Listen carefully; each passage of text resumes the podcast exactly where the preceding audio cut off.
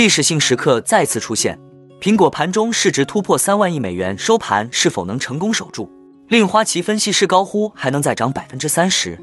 另外，上半年经历了银行业危机、美联储持续加息以及美债违约威胁，美股却仍奇迹般反弹了百分之三十。下半年还能继续血洗大空头吗？最后，我们观察到五月核心 PCE 年增率略低于预期，黄金重回一千九百一十关口，美指下逼一百零三，这是市场削减对美联储加息的压注。哈喽，大家好，欢迎来到我的财经老师说，带您用宏观经济解读世界金融市场，帮助你掌握趋势，提前实现财富自由的梦想。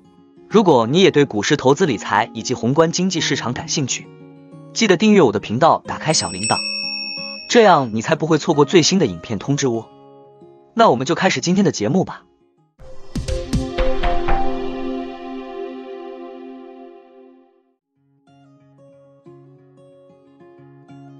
六月三十日，美股开盘后，苹果股价涨超百分之一，盘中市值再次突破三万亿美元大关。今年迄今为止，苹果公司的股价已上涨约百分之四十七。二零二二年一月，苹果成为首家市值达三万亿美元公司，但当时收盘未能维持在三万亿美元之上。今天它再次迎来了这样的机会，这表明投资者仍然看好该股及其产品和服务组合。尽管该公司在五月份警告称其当前季度收入预计将下降约三，苹果的亮眼表现让看空者和怀疑者继续摸不着头脑。毕竟许多人认为苹果今年在更艰难的背景下，而有分析师认为情况恰恰相反，未来十二到十八个月里，苹果将出现大规模的增长复兴。他补充到，大约百分之二十五的苹果黄金客户群已经四年多没有升级设备，这将为 iPhone 十四带来重大的换机潮。iPhone 十五也会迎来一个迷你换机潮，而华尔街对此严重低估了。花旗分析师 Atif Malik 则给予苹果买入评级，目标股价两百四十美元，意味着还有百分之三十的涨幅。除了看好这家公司的盈利策略以外，Malik 指出，苹果在新兴市场有众多机会有待挖掘。Malik 首先提到了印度。去年，苹果在印度的智能手机市场只占到百分之五的份额。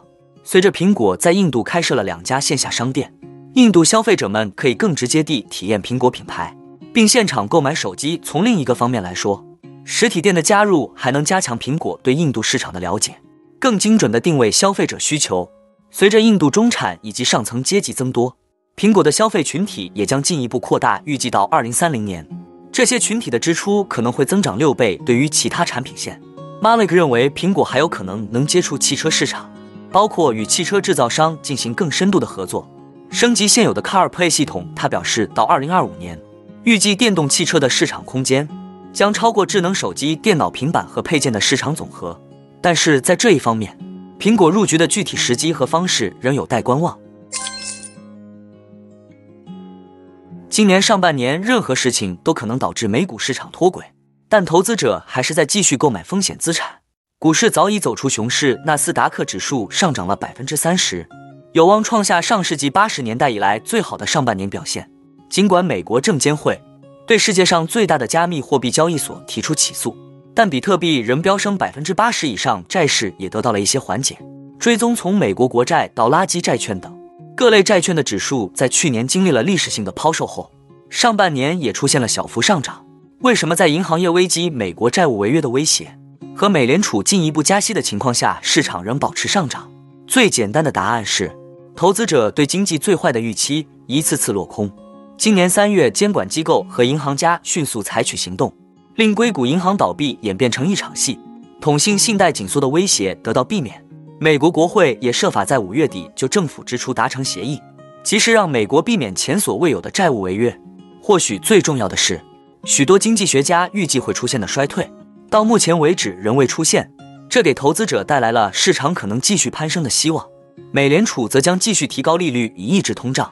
通常情况下，更高的利率会转化为消费者和企业更高的借贷成本，这应该有助于为经济降温。他们确实做到了一点。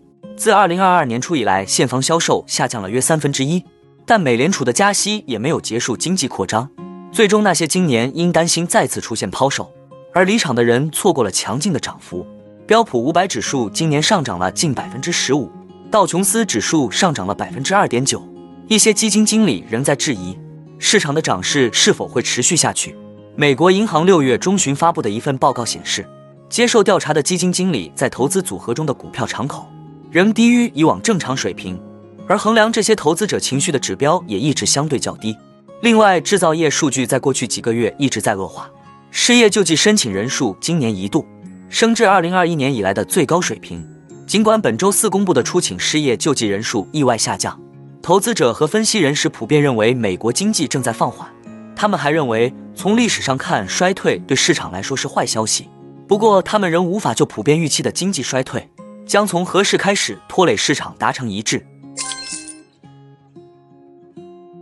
台湾周五晚间，美国商务部公布的数据显示，美国五月 PCE 物价指数年增率为百分之四点六，略低于预期和前值的百分之四点七零。美国五月核心 PCE 物价指数月增率为百分之零点三。符合预期百分之零点三零，略低于前值百分之零点四零。另外，美国五月个人支出月增率为百分之零点一，低于预期的百分之零点二零和前值的百分之零点八零。数据公布后，现货黄金短线涨幅扩大至七美元，现报每盎司一千九百一十三点二七美元。美国短期利率期货交易员在美国 PCE 和支出数据发布后，稍微削减对美联储加息的压注。今天公布的五月份美国主要通胀指标出现降温，消费者支出停滞不前，这表明美国经济的主要引擎开始失去一些动力。美国五月个人支出月增率为百分之零点一，该数据也是美联储青睐的通胀指标之一。美国五月核心 PCE 物价指数月增率为百分之零点三，符合预期。该数据表明潜在价格压力的缓解程度其实微乎其微。经济学家认为该指标是衡量潜在通胀的更好数据。美国五月实际个人消费支出月增率为百分之零，这表明今年二月至五月家庭支出在年初激增后基本已经停滞。不过，金融伯克林对冲认为，今晚的数据表明美联储最喜欢的通胀指标仍然停滞不前。林对冲表示，美联储最喜欢的通胀指标之一，美国五月核心 PCE 物价指数年增率为百分之四点六，低于市场预期，但仍停留在非常高的水平。个人收入和支出都预期来的环比增长，但收入月率超出预期。总而言之，今天的数据难道真的说明消费者开始缩减开支了吗？在我们看来，支出停滞，加上核心个人消费支出保持粘性，这是经济出现滞涨的早期信号。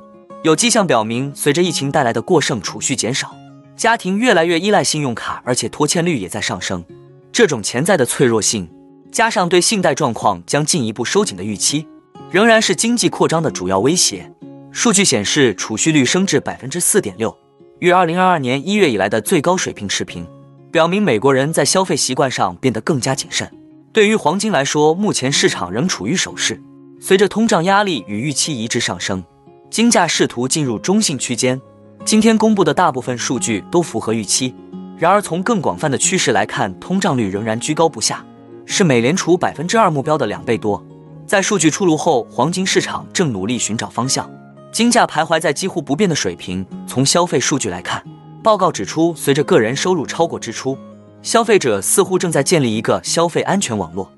那我们今天的节目就先分享到这里。你也喜欢用宏观经济看全球投资的机会吗？如果你也喜欢这样的内容，记得帮我点赞以及订阅分享，YouTube 的大数据就会再推荐类似的影片给你哦。那我们下一支影片见了，拜拜。